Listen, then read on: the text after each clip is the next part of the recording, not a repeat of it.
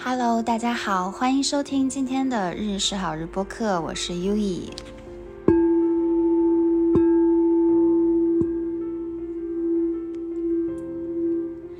好久不见啦！然后好像距离上一次播客上传可能过了一周多了哈。那中间其实我有想要上传一期播客的，但是因为一些原因，嗯，被下架了。那没有关系，我觉得就是。呃，尊重平台的规则，然后后面再去做一些尝试，看看能不能把那期内容上上去。它是呃，我跟一位量子催眠师，我的一位在北京的量子催眠师朋友的一段内容，我还是挺喜欢这期播客的。不过没有关系，我被下架也没有问题。那我就来呃跟大家唠唠嗑，说点别的，呃，绿色的话题。我觉得 OK。那这期播客呢，主要就是唠嗑播客啦。唠什么嗑呢？我想跟大家聊一聊这两天在慧然寺的两段很有趣的经历，然后想通过这两段经历再跟大家聊一聊日本坐禅禅宗，还有日本茶道的一些话题。嗯，然后再顺带着带一带这这个月的一些小小的事情所让我感受到的一些体验体悟。嗯，所以就是会穿插着这样的一个。自我成长，然后自我经历的一些事情来跟大家聊。那这个月其实挺忙的，我前几天没有更新播客，也是因为一直在赶论文，然后也算是比较顺利的把论文在我规定的、给我自己规定的日期里面完成了，我自己蛮开心的，对我很满意。然后，嗯。另外，这个月也是一直在扩张，一直在嗯发展一些我自己比较想要去认识的人，想要链接的地方，也几乎都是按照我自己所期望的，也没有说期望吧，其实是超越我想象的那种发展去走吧。嗯，所以在这样的一个过程中，呃，我想说的就是，你要是就像我有一期播客我聊过嘛，就是说，哎，你好像天天看你分享好的事情，难道你没有遇到不顺的事情吗？那 of course 有啊，比如说我昨天，呃，我是昨天是我去慧然寺坐禅，因为今年就是慧然寺一般十二月和一月特别忙，所以就没有什么坐禅活动嘛。那今年的初坐禅就是昨天周六。呃，周六这一天，然后是下午去坐禅，然后我大概是因为坐禅时间是下午五点嘛，然后我大概三点多四点不到出门，然后我在出门前就发现外面开始打雷下大雨，然后我在想啊，下雨好不想出门啊，有点有点有点懒，但是呢，我自己冥想了一会儿，我自己静坐了一会儿，我觉得不，我还是很想去做禅，我很喜欢慧然寺。我不想去，就是我内心不想去，是因为我觉得这一路要淋雨，我不喜欢淋雨，然后我觉得很麻烦。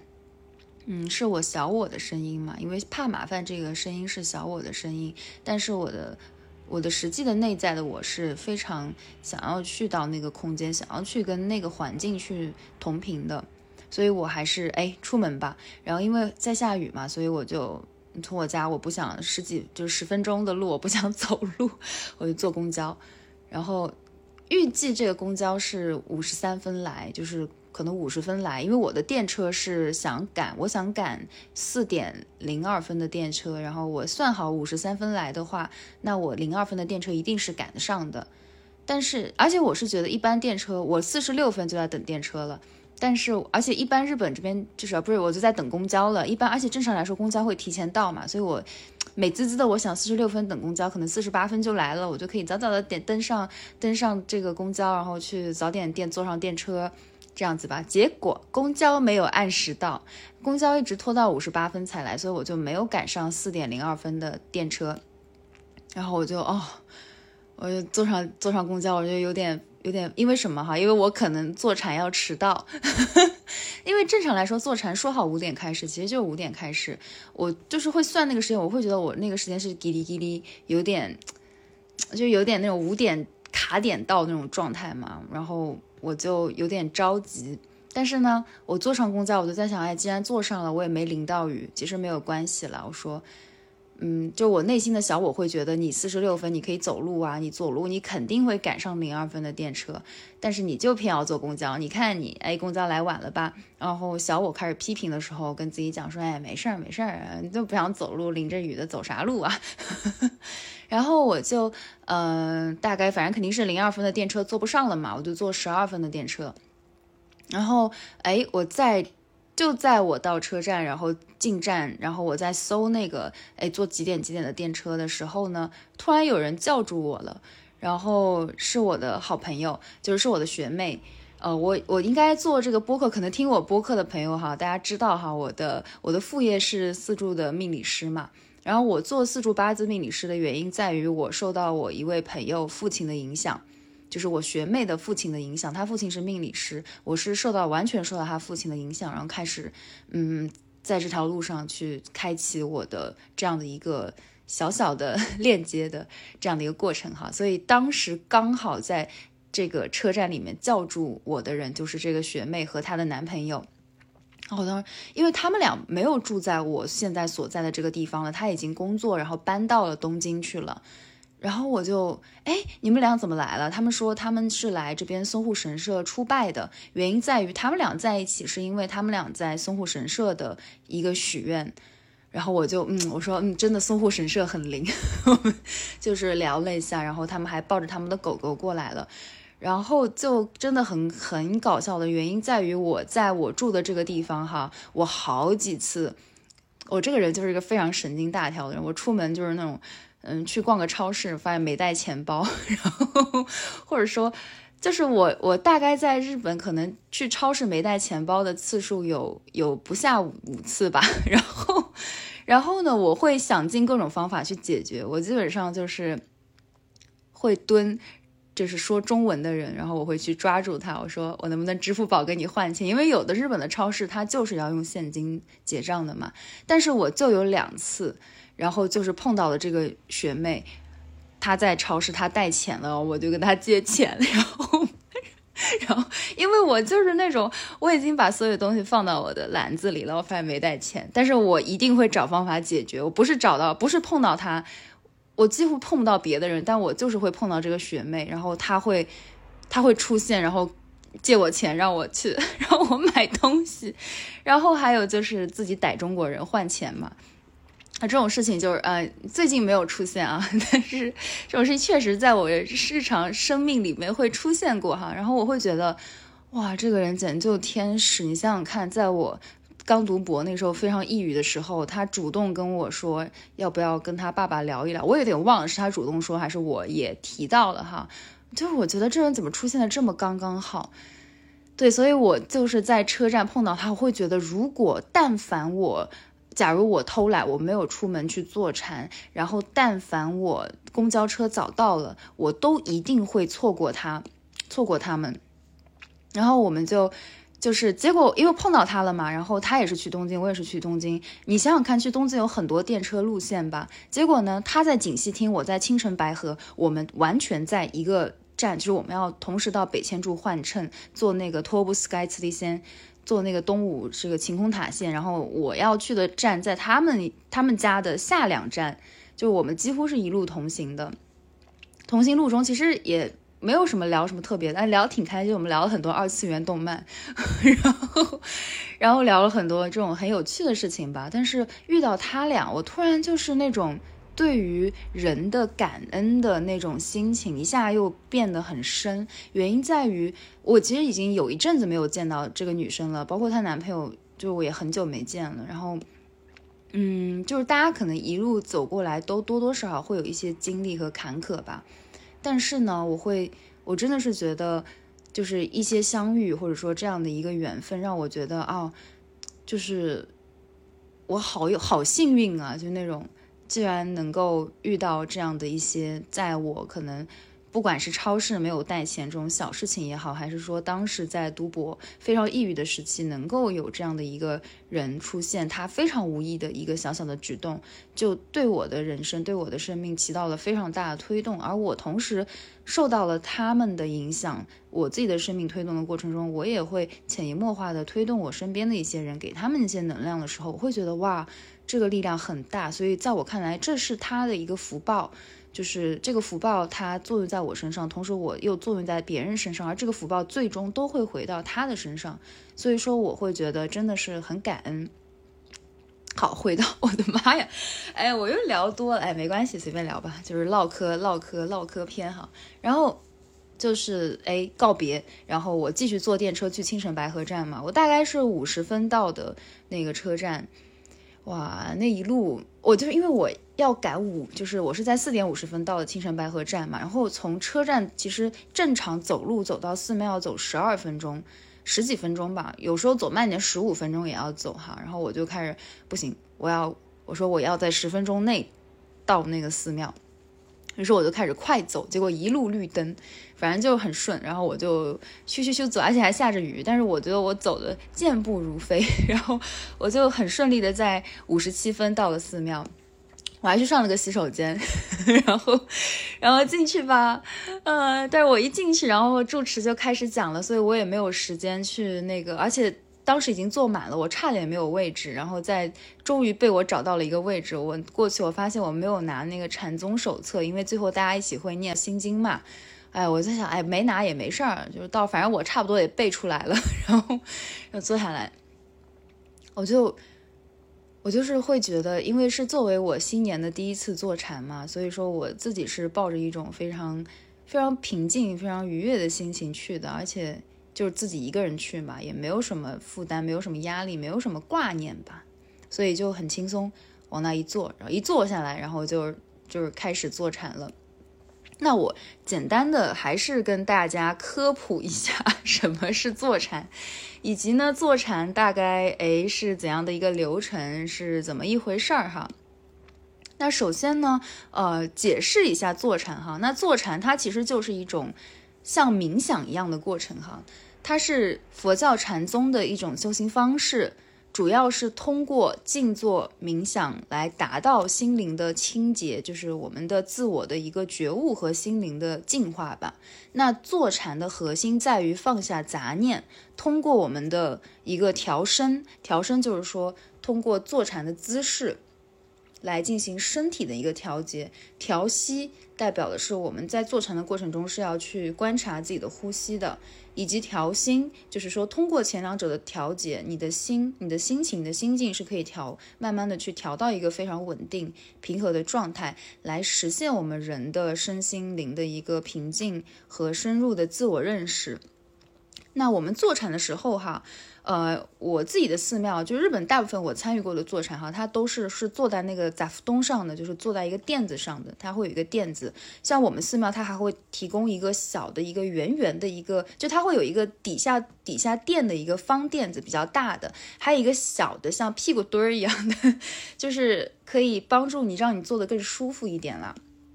然后我们基本上作为参禅者的话呢，就是做这个盘腿坐，比如莲花坐或者半莲花坐，只要你盘腿就好。我们在坐禅之前，就是我自己就是经历过住持他的建议，就是说只要你是盘腿的，你如果能莲花坐最好，但如果不能也完全没有问题，就盘腿坐就好。然后身体保持直立，然后双手呈定印状。什么叫定印呢？就是双手相叠，然后手心向上放于腹部。就是双手相叠，然后同时这个手的两个大拇指是扣在一起的，然后放在腹部。其实我觉得，呃，我没有办法让它放在腹部哈。我自己的感受是放在海底轮的位置，就是有一点点像是我们的。就是手非常舒服的搭在你的大腿根上的那个位置哈，海底轮这个位置左右是比较舒服的。另外，我们其实很多人会觉得坐禅冥想哈，眼睛就是闭着的哈，但其实呃建议的姿势，虽然我比较喜欢闭眼哈，但是它其实有一个推荐的姿势是眼睛半闭。原因在于呢，如果我们眼睛完全闭上哈，你你可能会睡着，你可能就会完全的呃就是。就是完全的失去跟这个外界的连接了，所以呢，他是建议就是做含干半眼，日语叫含干哈，那其实就半闭，因为他说我们其实看到了佛祖啊、释迦这种佛像，他的眼睛都是半闭的，原因在于就是我们在坐禅的过程中是要有一定的对于周围的感知的，所以他会建议我们的眼神可以放在鼻尖前方，或者说放在眼前的一块地板上，这种榻榻米上。然后去，嗯，既能减少外界干扰，但又保持一定的觉知吧。嗯，但我当时坐禅的时候，就是呃，住持的意思就是说你喜欢怎样怎样就好，就是非常随意。但他推荐是半闭眼，那我自己是比较喜欢闭眼哈，我也会尝试半闭眼，这跟着自己的心情来。另外，在呼吸上面的话呢，坐禅是强调自然呼吸，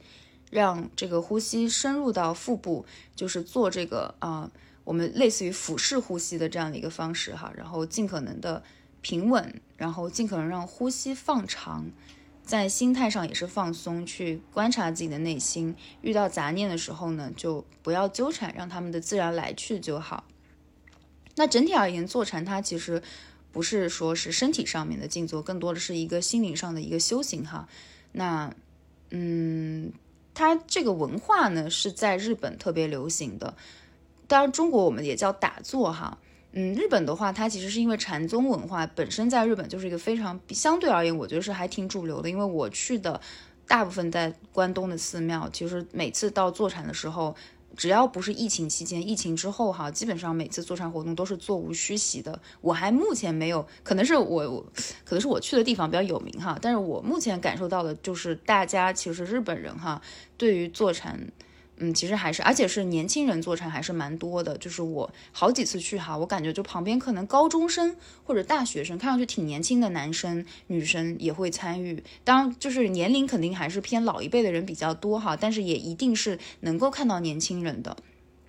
所以，嗯，它其实相对是目前来说是日本文，已经成为日本文化的一部分了哈。它是当时从中国来的，大家可以去听我有一期讲那个。呃，用最简单的白话聊禅宗这期哈，当然这期我可能以后还是会想重新调整来录一期新的。那坐禅的历史其实还是呃追溯到佛教的创始人嘛，释迦牟尼佛。那释迦牟尼佛他是在菩提树下静坐冥想的时候，嗯，体悟到了他自己生命和宇宙的真理，然后达到了觉悟成佛的这样的一个过程哈。所以说呢，嗯，在早期其实佛教追求的也是静坐。这样的一个过程哈，所以这就是早期最最早期形式的坐禅。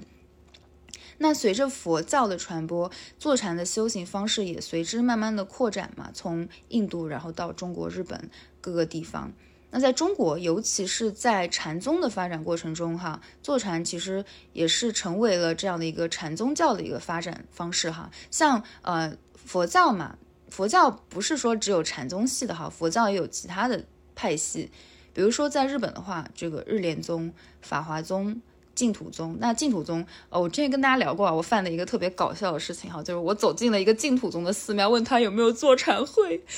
哎呦，我现在想想都觉得那时候自己好傻，但是但挺可爱的。因为像净土宗这种，它其实是做法化哈，他们不做禅。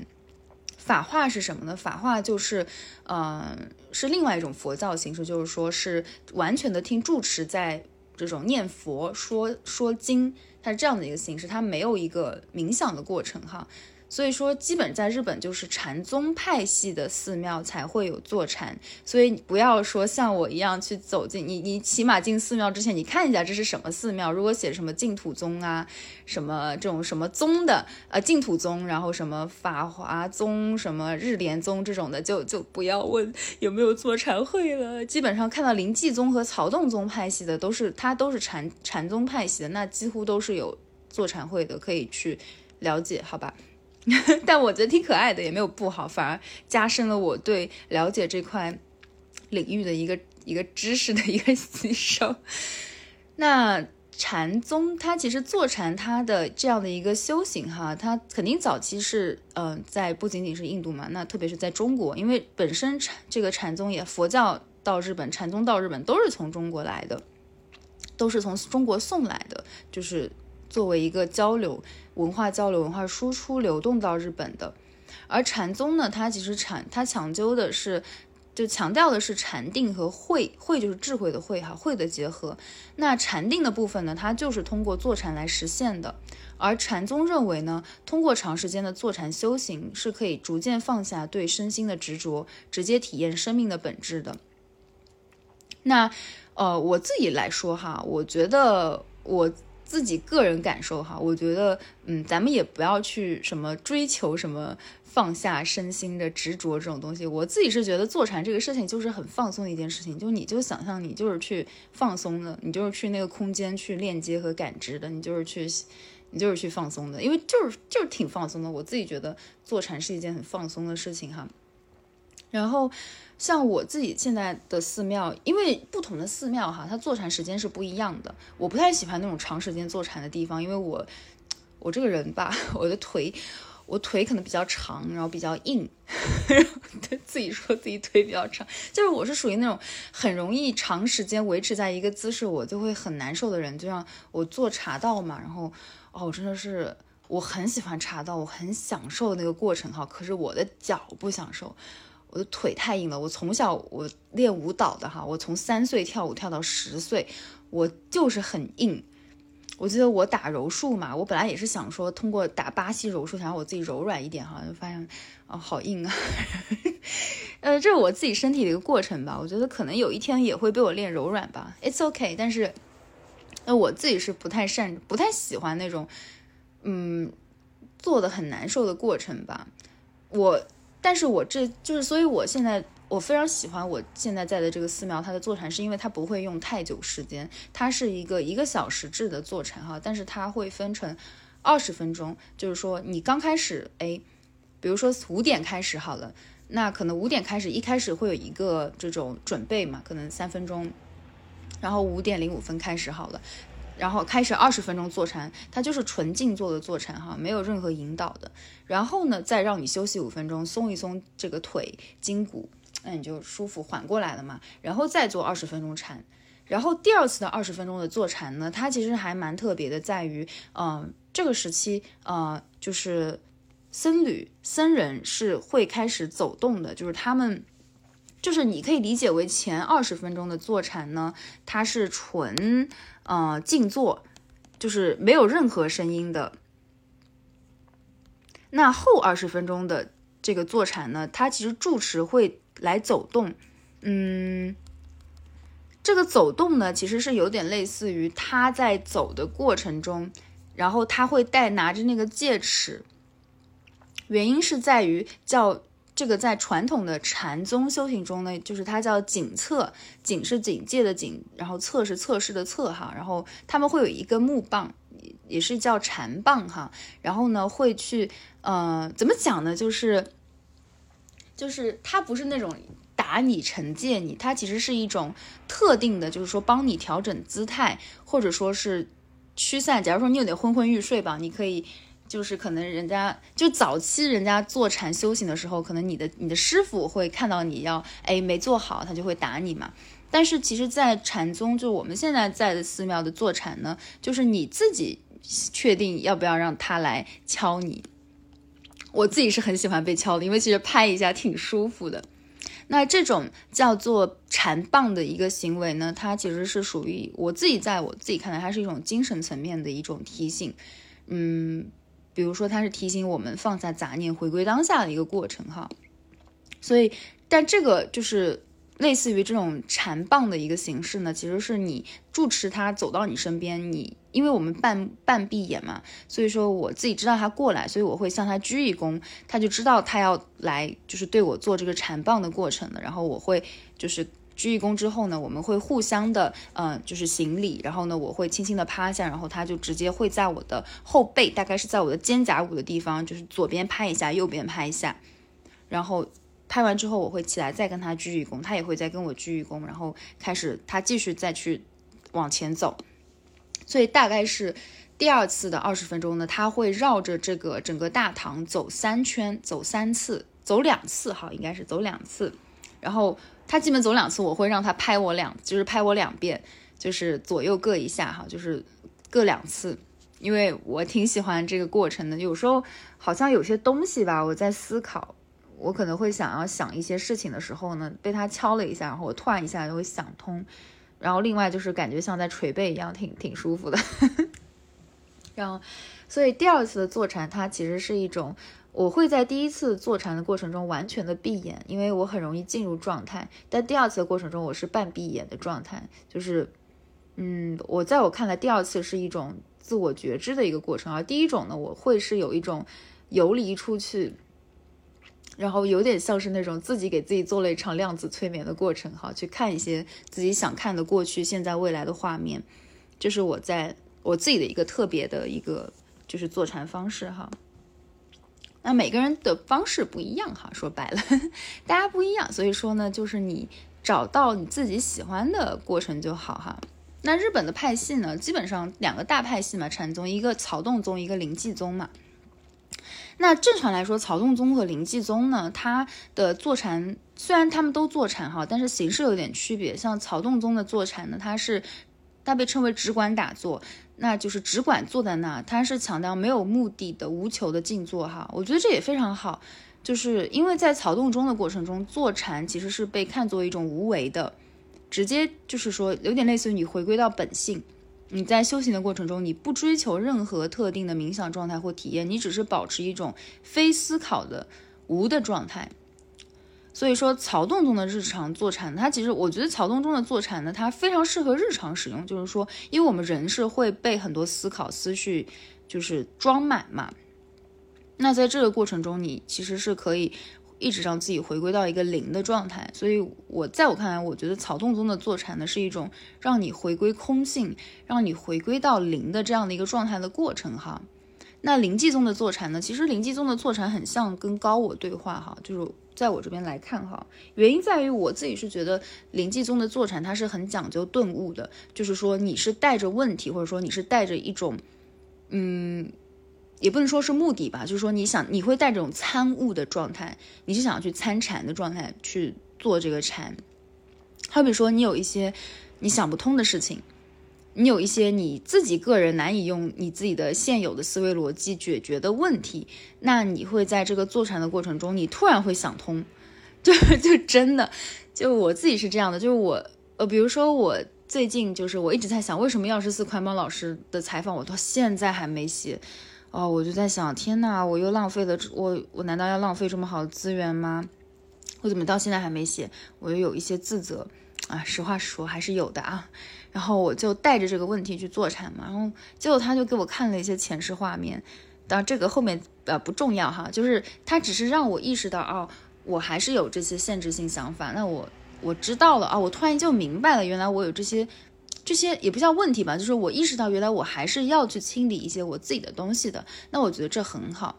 就是这是这次催眠。哦，不是催眠，对不起啊，这这次这次坐禅，它所带给我的东西，我觉得是非常有价值的一次机会哈。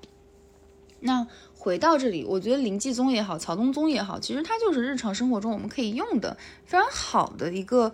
工具。我们就像冥想一样哈，我觉得冥想不是说什么你一定要静坐在那三十分钟、二十分钟、十分什么怎么样？我觉得冥想就是你，它是一种正念嘛。嗯，其实就是说，你日常生活中你随时都可以做的一件事情，它的这种随时可以做的一种事情，就是你不要去把它，嗯，想的那么神圣，那么的，那么的，就是嗯庄重。哪怕我们坐禅在佛堂里面，我都是以一种非常轻松的状态，哎，哎，佛祖你好呀，我也来看你了，就这种，哎，老朋友相见了，这种用很轻松的状态进来。然后呢，嗯，在做的过程中，我也是。没有什么太大的目的哈，可能有一些东西想问，但是我不会说抱着这种这个问题能够解决的这样的一种执念，我就说啊问一问，嗯有就有，没有就没关系，没有我就自己静坐一会儿，挺舒服的，然后让和尚敲我，让帅和尚敲我两遍也挺好的，然后以后还能在这么好的空间里面办办活动，这挺开心的，我很喜欢这个空间，这个空间味道也很好闻，我是挺愿意花这个时间过来的，来的路上还碰到了我的以前的遇到了贵人。就是学妹，我觉得真的挺好的。然后在这个过程中，哎，你可能会有很有趣的体验和经历哈。所以说，嗯，可能我的听众们 大部分在国内哈，我是觉得可能国内有没有坐禅机会我不了解哈。但是我自己是觉得你自己在家就可以做啊，就像我刚刚聊的嘛，哎，你先静坐二十分钟，然后松松松腿骨，然后自己再。就是在在可能就是哎，你或者就纯静坐二十分钟也可以，就或者说你在日常生活中，哎，有意识的吃饭也好，睡觉前也好，走路也好，你有意识的意识到啊，我可以稍微的让呼吸放慢一点，我可以稍微的观察观察一下我自己的呼吸，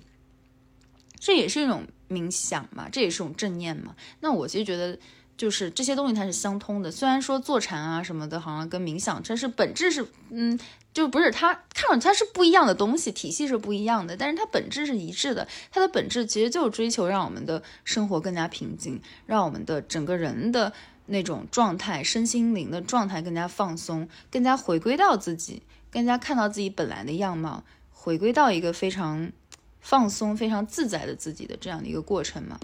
所以。本质其实是一致的，我觉得。那你在日常生活中，你随时都可以去实践它。我有一个很好的实践方法哈，就是不是说冥想，而是说你日常生活中走路、上厕所、吃也吃饭就算了哈，就是你平时走路、上厕所，然后可能在嗯日常生活当中，我觉得可以去观察自己的呼吸哈。我有一个我自己一直在用的一个方式哈，就是一分钟六次呼吸法，什么意思呢？就是说我一分钟只呼吸六次，呃，你别听着很吓人哈，其实是完全可以做到的。就是我们，呃，当我在说话的时候，我可能很难达到这个事情哈，但是我们其实在走路啊，或者说在日常生活中，你在通勤的路上啊，你是可以数自己呼吸的。那我基本上会用这个吸气，大概是。四秒或五秒，呼气是五到六秒，然后让自己的呼和吸一呼一吸控制在十秒甚至十秒以上的这样的一个时间里面。但我觉得不要去憋气哈，就是你如果说觉得哎，在十秒以上让你觉得难受了，那你就六秒、七秒、八秒都可以，一定是以一个自己能够接受的程度来，好吧？然后在这个过程中，你去看你。去哪怕净除你一分钟的内容，就是你一定是要在日常生活中强调的是让自己的呼吸变缓慢，因为呼吸其实是一件很重要的事情。当你在这个呼吸的过程中，你呼吸顺畅，你特别是用那个横膈膜，就是我们的腹式呼吸。哎呀，腹式呼吸有一天再开一期内容跟大家聊吧，就是可能会做小红书，我觉得拍腹式呼吸还是要有视频会更好哈。Anyway，回来就是我真的是觉得呼吸的观察哈，真的超级重要。哎，突然刚刚看了一眼，怎么又录了三十二分钟了？我还没有聊茶道，茶到下期聊吧。啊，回回归回归。所以其实我真的是觉得禅宗、禅定，然后坐禅也好，还是说我们日常生活中的。冥想也好哈，因为我自己做冥想活动嘛，我是有引导语的，因为我觉得引导语也很好。然后像我们自己坐禅，坐禅就是纯空，没有引导语。但是其实就是你追求的东西不一样。我觉得引导语的好处是在于，因为有的引导语会让你实现可视化，而你在可视化的过程中，其实是可以有很好的。就是你其实是可以很好的，也可以去观察自我，去内观，而且其实是你不会说你自己不会难受，有有人陪伴你，甚至说可能有一个能量很好的人在引导你、陪伴你，他的那个效果是很高的。那我自己觉得，在寺庙坐禅这种过程中，首先第一个是这个空间你是有感觉的，你跟这个空间很有链接，同时可能在引导你，或者说去主催这个这个。这次做禅禅定，或者说这个打坐的这个僧侣，这个僧人，他本身他这个人他是没有限制性信念的人，他是你很信任的人，那我会觉得这种过程中对我自己而言是有加成，就是他有加持效果的。所以说，一定是我觉得大家说什么找身心灵老师啊，然后或者说是找这种冥想老师什么的嘛，嗯，我以我自己过来人的角度哈，我自己找老师，我就是找一个绝对。不会让我有限制性信念的人，什么叫限制性信念呢？就是他会告诉你，他一直在跟你讲什么，你这个做不好，你会发生什么，你那个做不好，哎，这打扰了，打扰了，真的不行。就是我今天，哎呦，怎么又又聊嗨了？我今天不是那个练茶道嘛，然后结束之后。因为我今天跟大家聊了一点风水的话题嘛，然后结束之后有一个阿姨特别开心，她拉着我说：“哎，我怎么？”她说：“中国人是不是都很懂风水啊？”我说：“没有，因为我做风水。”然后她就很开心，她说她研，她说她一直在学易经课，然后她讲，但是她说她的易经学校老师非常严格，就是那种平时会会骂人的，然后她就是被骂哭过好多次了。我天呐，五十多岁的奶奶。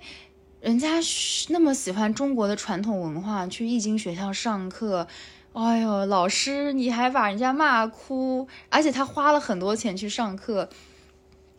我觉得没有有没有嗯，当然我是觉得严师出高徒这个事情可能也有它的存在，也有它的必要吧，但是我自己是觉得嗯，有点小小的心疼吧。当然，可能这也是我自己创造出来限制性信念哈，我觉得不重要。但是呢，我自己是觉得，